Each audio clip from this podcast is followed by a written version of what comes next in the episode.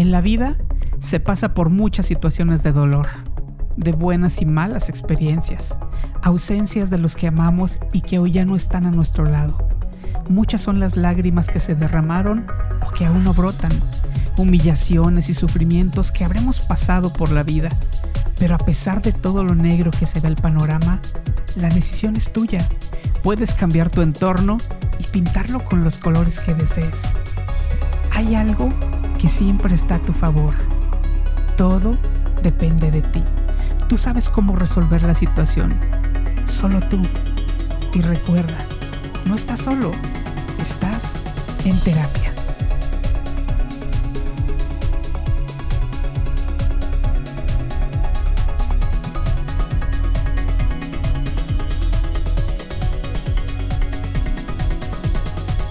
Estás escuchando a Henry Psicólogo aquí en Multimedia Workstation Radio.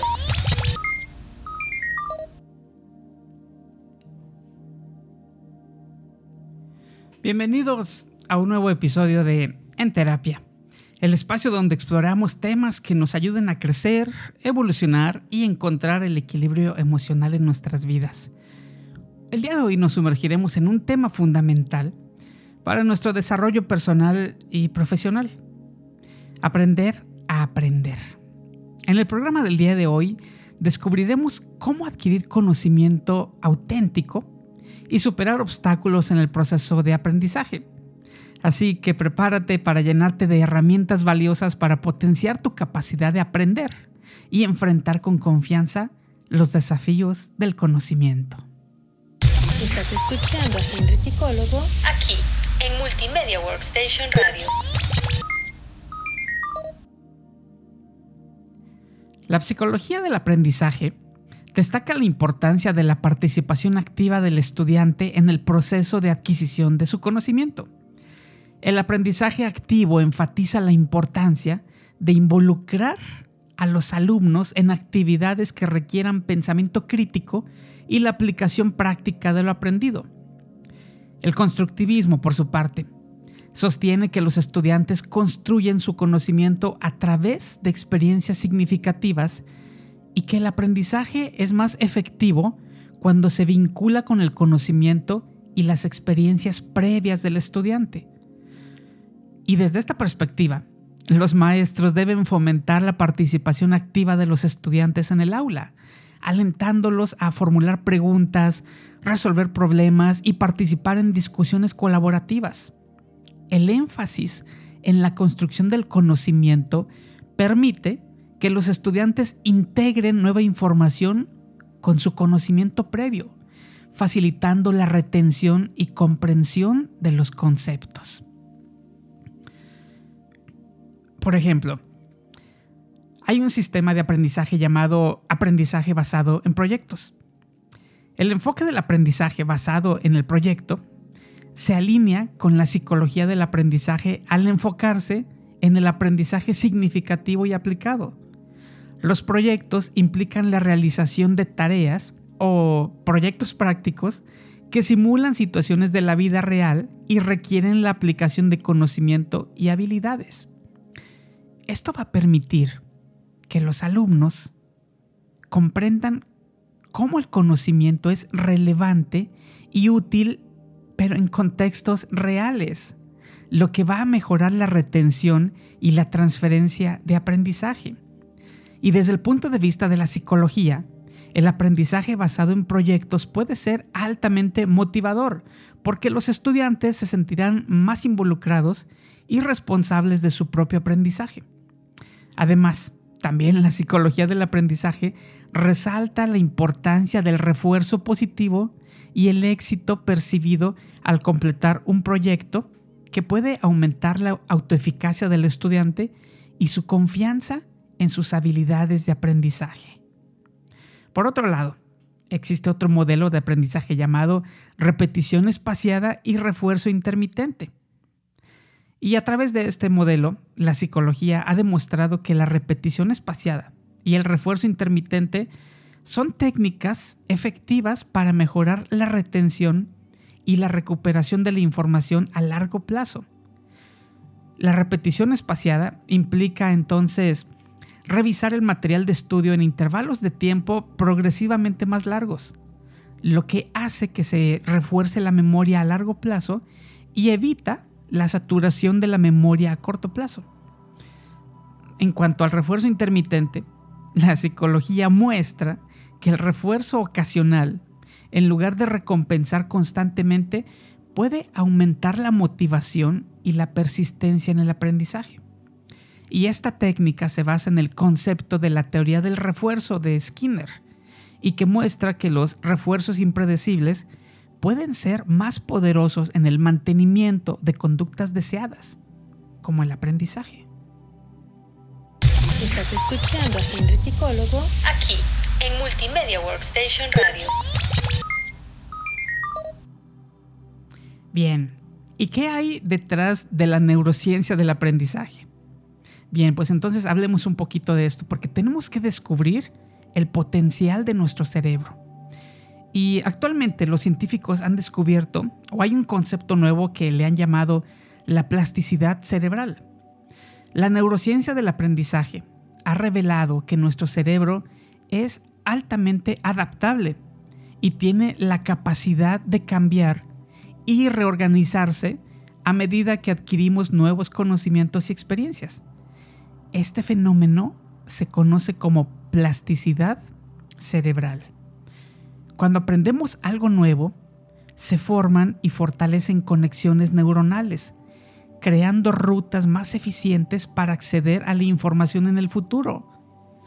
La comprensión de esta plasticidad cerebral ha demostrado que el aprendizaje no está limitado a una edad específica y que nuestro cerebro, cerebro puede incluso seguir desarrollándose a lo largo de toda la vida. También la neurociencia nos ha enseñado que la atención y el enfoque son fundamentales para el aprendizaje efectivo. Por ejemplo, cuando prestamos atención a la información, activamos redes neuronales específicas relacionadas con el contenido aprendido. Y esto va a hacer que se aumente la probabilidad de retener la información en la memoria a largo plazo. Sin embargo, sabemos todos que vivimos en un mundo lleno de distracciones y mantener la atención en verdad es un gran desafío. Por lo tanto, es importante comprender cómo nuestro cerebro gestiona la atención y qué estrategias podemos utilizar para mejorar nuestra capacidad de enfocarnos en el aprendizaje. Bien, y, esto nos lleva a hablar ahora acerca de la memoria y la recuperación. Hablar de memoria es un aspecto crucial del aprendizaje. Nuestro cerebro almacena la información en diferentes tipos de memoria, podemos llamarle, ¿no? Por ejemplo, la memoria a corto plazo y la memoria a largo plazo, que son creo que de las que eh, más escuchamos hablar. La repetición y la consolidación de la información son fundamentales para transferir datos de la memoria a corto plazo a la memoria a largo plazo. La recuperación es igualmente esencial, ya que recordar la información activa redes neuronales específicas, fortaleciendo las conexiones, sinápticas asociadas con ese conocimiento. E igual, la neurociencia nos muestra cómo la repetición espaciada, lo que les acabo de mencionar anteriormente, puede mejorar significativamente la retención y la recuperación de la información. Además, es esencial evitar la sobrecarga de información. ¿Por qué? Pues porque nuestro cerebro tiene límites en la cantidad de información que puede procesar efectivamente en un periodo de tiempo determinado. Estás escuchando a Henry Psicólogo aquí en Multimedia Workstation Radio.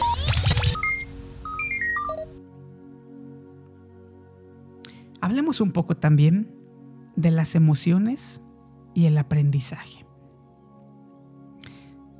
La neurociencia también nos enseña cómo las emociones pueden afectar nuestro nivel de aprendizaje. Las emociones intensas, tanto positivas como negativas, pueden modular la actividad cerebral y afectar nuestra capacidad para adquirir y retener información. El estrés crónico, por ejemplo, puede tener un impacto negativo en el aprendizaje y la memoria. Por otro lado, sabemos que las emociones positivas como el interés y la curiosidad pueden mejorar el aprendizaje porque se activan circuitos cerebrales relacionados con la motivación y la recompensa. Comprender cómo las emociones y el estrés pueden influir en el aprendizaje nos va a permitir implementar estrategias para crear un ambiente de aprendizaje positivo y seguro que facilite un mayor compromiso y retención de la información. Tenemos que aprender a aplicar algunas prácticas. Por ejemplo, el espaciado y la revisión, es decir, utilizar técnicas como la repetición espaciada para distribuir el estudio en el tiempo. Es decir, saber organizar cada minuto de nuestro día y optimizar la retención a largo plazo. Otro ejemplo puede ser la práctica intercalada. Alternar la práctica de diferentes tipos de problemas o temas para mejorar la transferencia de conocimiento y la resolución de problemas en contextos diversos. Tenemos que fomentar, a la par de todo esto, un ambiente de aprendizaje positivo y seguro que promueva emociones positivas, por supuesto, y que reduzca el estrés. Esto va a facilitar el aprendizaje y la participación activa y tenemos que aprender a relacionar los nuevos conocimientos con experiencias de la vida real para facilitar el aprendizaje significativo y la transferencia a situaciones reales. Estás escuchando a Henry Psicólogo aquí en Multimedia Workstation Radio.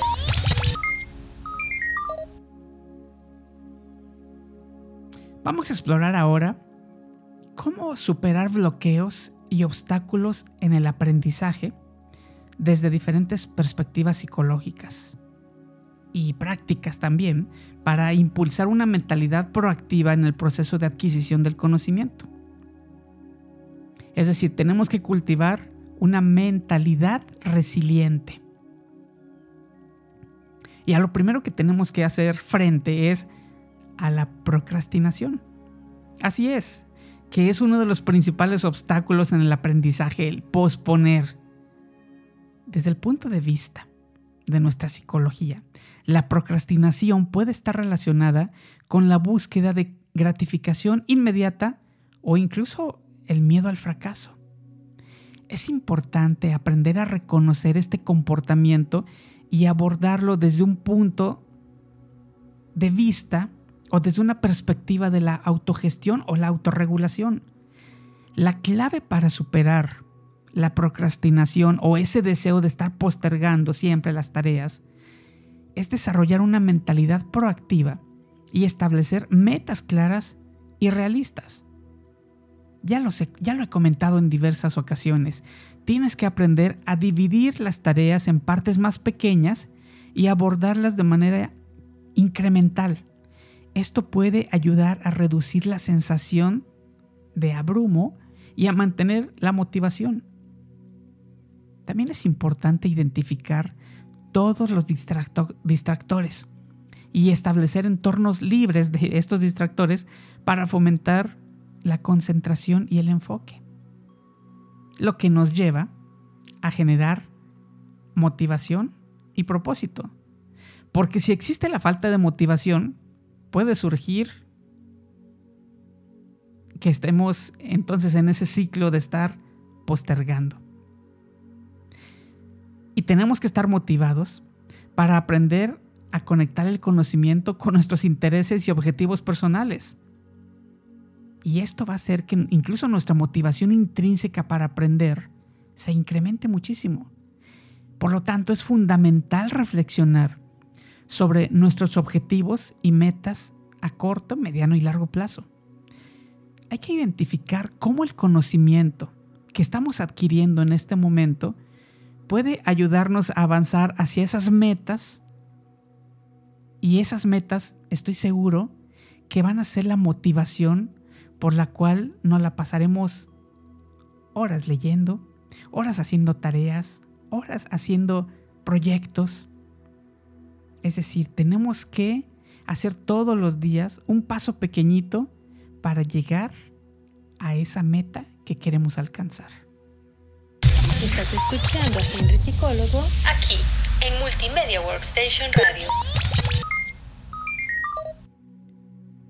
El miedo al fracaso puede llevar a la inseguridad y a la falta de confianza en nuestras habilidades de aprendizaje. Es importante entender que el fracaso es una parte natural del proceso de enseñanza y de aprendizaje y no debe de verse como algo negativo o algo desalentador. En este caso, siempre te recomiendo desarrollar una mentalidad de crecimiento, donde veremos los errores y los fracasos como oportunidades de aprendizaje. Y esto, a su vez, nos va a ayudar a superar las inseguridades. Celebrar incluso nuestros logros y avances sin importar cuán pequeños sean, también es esencial para construir confianza en nosotros mismos y en nuestras habilidades. Un componente también súper importante que no quiero que, que, se me pase es la autorregulación, que es un componente esencial para superar los bloqueos también en los procesos de enseñanza y aprendizaje. La autorregulación implica ser consciente de nuestras emociones y pensamientos relacionado con lo que estamos haciendo, incluso con nuestra toma de decisiones, con nuestras acciones y con nuestro compromiso para mantenernos enfocados y comprometidos.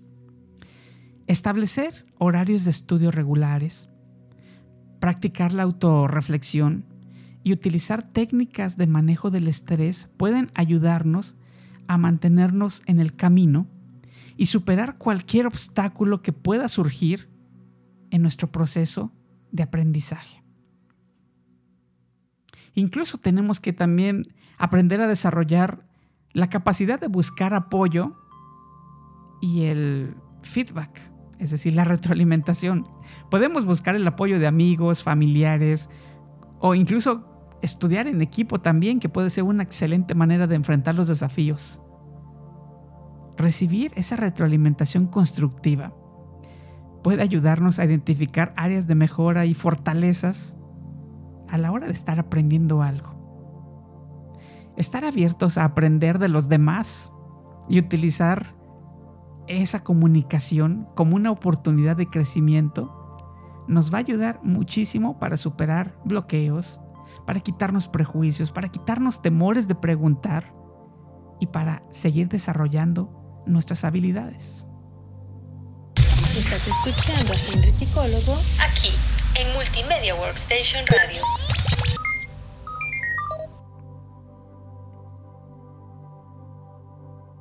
¿Y qué pasa ahora con aprender a aprender en la era digital? Es decir, con esta metacognición si estamos inmersos en un mundo de pantallas y de tecnología. ¿Cómo ha cambiado la forma en que accedemos a la información? ¿Y cómo podemos aprovecharla a nuestro favor?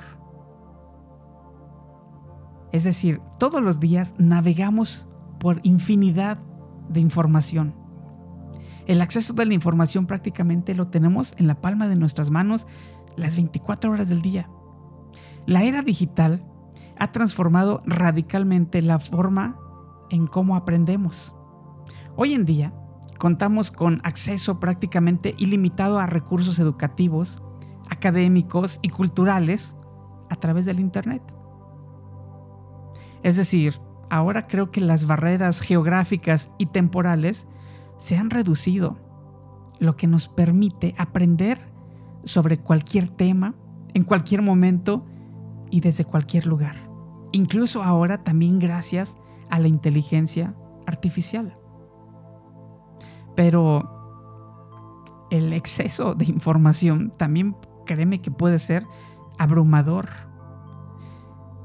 Aprender a filtrar y evaluar la calidad de las fuentes de información se ha convertido en una habilidad importante. Tenemos que desarrollar el pensamiento crítico para saber discernir entre información precisa y confiable y aquella que puede ser engañosa o poco veraz. La tecnología, en la parte benéfica, ha dado lugar a una proliferación de plataformas educativas y recursos en línea que ofrecen desde cursos virtuales, tutoriales, material educativo y lo puedes obtener en diferente formato, en infografías, en video, en audio, en texto. Y todas estas plataformas permiten el aprendizaje autodirigido o autogestionable o autorregulable, como tú lo quieras llamar. Y estas plataformas nos brindan la oportunidad de estudiar temas especializados o acceder a programas incluso académicos de prestigio sin necesidad de estar físicamente presentes en un aula escolar. El aprendizaje en línea ahora nos otorga la flexibilidad de ajustar nuestro ritmo de estudio según nuestras necesidades y horarios, lo que promueve la autonomía y la autorregulación en el aprendizaje. Estás escuchando a Henry Psicólogo aquí en Multimedia Workstation Radio. ¿Y qué papel están jugando las redes sociales actualmente? Bueno, pues también las herramientas de comunicación como las redes sociales han transformado la forma en que nos conectamos y colaboramos con otros. La era digital también facilita el aprendizaje colaborativo a través de foros de discusión, grupos de estudio en línea, plataformas de colaboración. Incluso podemos debatir ideas y recibir retroalimentación de parte de otros estudiantes y quizá hasta de expertos en temas. Y no únicamente compañeros académicos de nuestra localidad, sino que estamos interactuando con personas de diferentes culturas. Por lo tanto, esto amplía nuestra perspectiva y puede incrementar nuestro entendimiento y enriquecer nuestros procesos de aprendizaje. Otra buena bondad que nos ha traído la tecnología es que nos ha permitido el desarrollo de sistemas de aprendizaje personalizados y adaptativos. A través de algoritmos y análisis de datos, estas herramientas pueden identificar las necesidades y fortalezas de cada estudiante, incluso ajustando el contenido y el ritmo de aprendizaje de acuerdo con tus habilidades individuales. El aprendizaje adaptativo puede proporcionar una experiencia más eficiente y efectiva.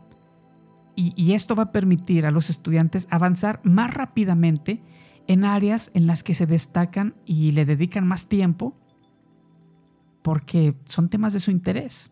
Entonces esto les va a resultar más desafiante y por lo tanto va a ser más significativo. Pero dentro de todo esto, de lo digital, tenemos que encontrar también un equilibrio entre lo analógico y lo digital. Es decir, a pesar de todos los beneficios de la tecnología en el aprendizaje, es importante, creo, reconocer que el uso excesivo de dispositivos digitales también puede tener efectos negativos, como la fatiga digital, la reducción de la concentración, los distractores, nuestros teléfonos llenos de notificaciones, nuestra computadora saturándose también de información y de correos electrónicos y que todo nos llega al mismo tiempo. Hay cansancio. Por lo tanto, es esencial encontrar un equilibrio entre lo digital y, lo analógico en nuestro proceso de aprendizaje. Aprovechar las ventajas de la tecnología. Sí, pero sin perder de vista el valor de los métodos tradicionales como tomar apuntes a mano, en un cuaderno, en papel, leer un libro físico. También esto puede ayudarnos a obtener lo mejor de ambos mundos y optimizar nuestro aprendizaje. Estás escuchando a Henry Psicólogo aquí en Multimedia Workstation Radio.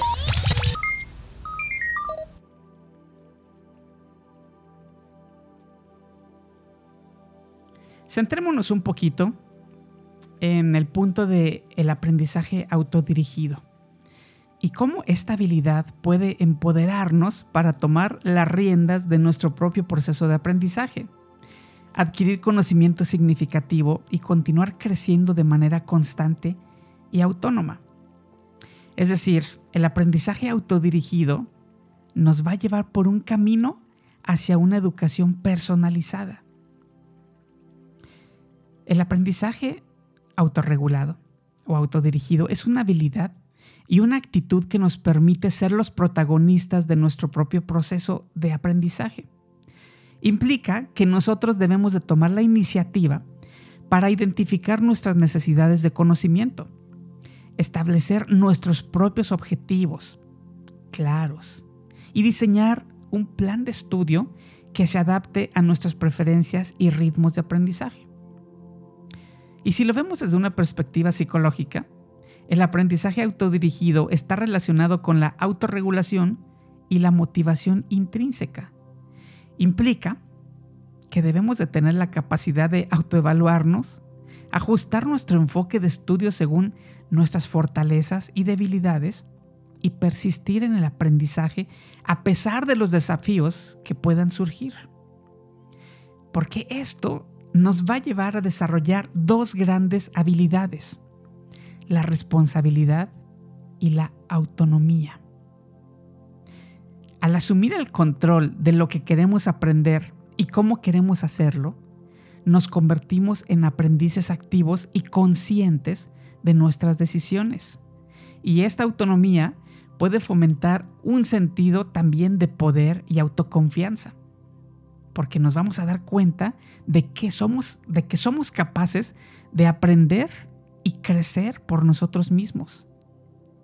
Un paso fundamental en el aprendizaje autodirigido es identificar nuestros objetivos claros y específicos. O sea, tenemos que llegar a establecer metas que nos lleven a una dirección clara y un sentido de propósito en nuestra vida. Y una vez que tenemos nuestro objetivo, podemos diseñar un plan de estudio que incluya los recursos, el tiempo y las estrategias necesarias para alcanzar esas metas. Créeme, actualmente la educación ya no está únicamente en las escuelas. La educación o el aprendizaje no únicamente lo vas a adquirir con un maestro frente a un grupo. Ahora la educación está en nuestras manos. Ahora la educación está a través de un tutorial, a través de un texto en internet, a través de alguien mostrándote o enseñando algo en una red social. Esto hace que el aprendizaje autodirigido también sea adaptable y flexible en nuestros enfoques de estudio. Es posible que a lo largo del camino encontremos obstáculos o que nuestros intereses vayan cambiando. Por lo tanto, tenemos que ser capaces de ajustar nuestro plan y buscar nuevas oportunidades de aprendizaje que nos permita mantener la motivación y el interés en este proceso. Y esto nos va a llevar a algo maravilloso que se llama el aprendizaje continuo. Porque nunca va a terminar. Y desde esta perspectiva, la educación se extiende más allá del aula y se integra en nuestra vida cotidiana. La actitud de aprendizaje continuo nos permite seguir adquiriendo nuevos conocimientos, habilidades y perspectivas a lo largo de toda nuestra vida. Esta mentalidad nos permite estar preparados para enfrentar los desafíos cambiantes del mundo actual. Estás escuchando a Henry Psicólogo aquí en Multimedia Workstation Radio. Y hasta aquí llegamos con otro programa de En Terapia. Espero que hayas disfrutado de este viaje para aprender a aprender y que estas herramientas te ayuden a descubrir todo el potencial que hay en ti. Recuerda que el aprendizaje es una puerta que nunca se cierra y siempre hay nuevos conocimientos esperando ser descubiertos. No dudes en aplicar estas estrategias en tu vida diaria y por supuesto compartir este episodio con aquellos que también busquen crecer a través del conocimiento auténtico. Yo te veo pronto en un nuevo programa de En Terapia.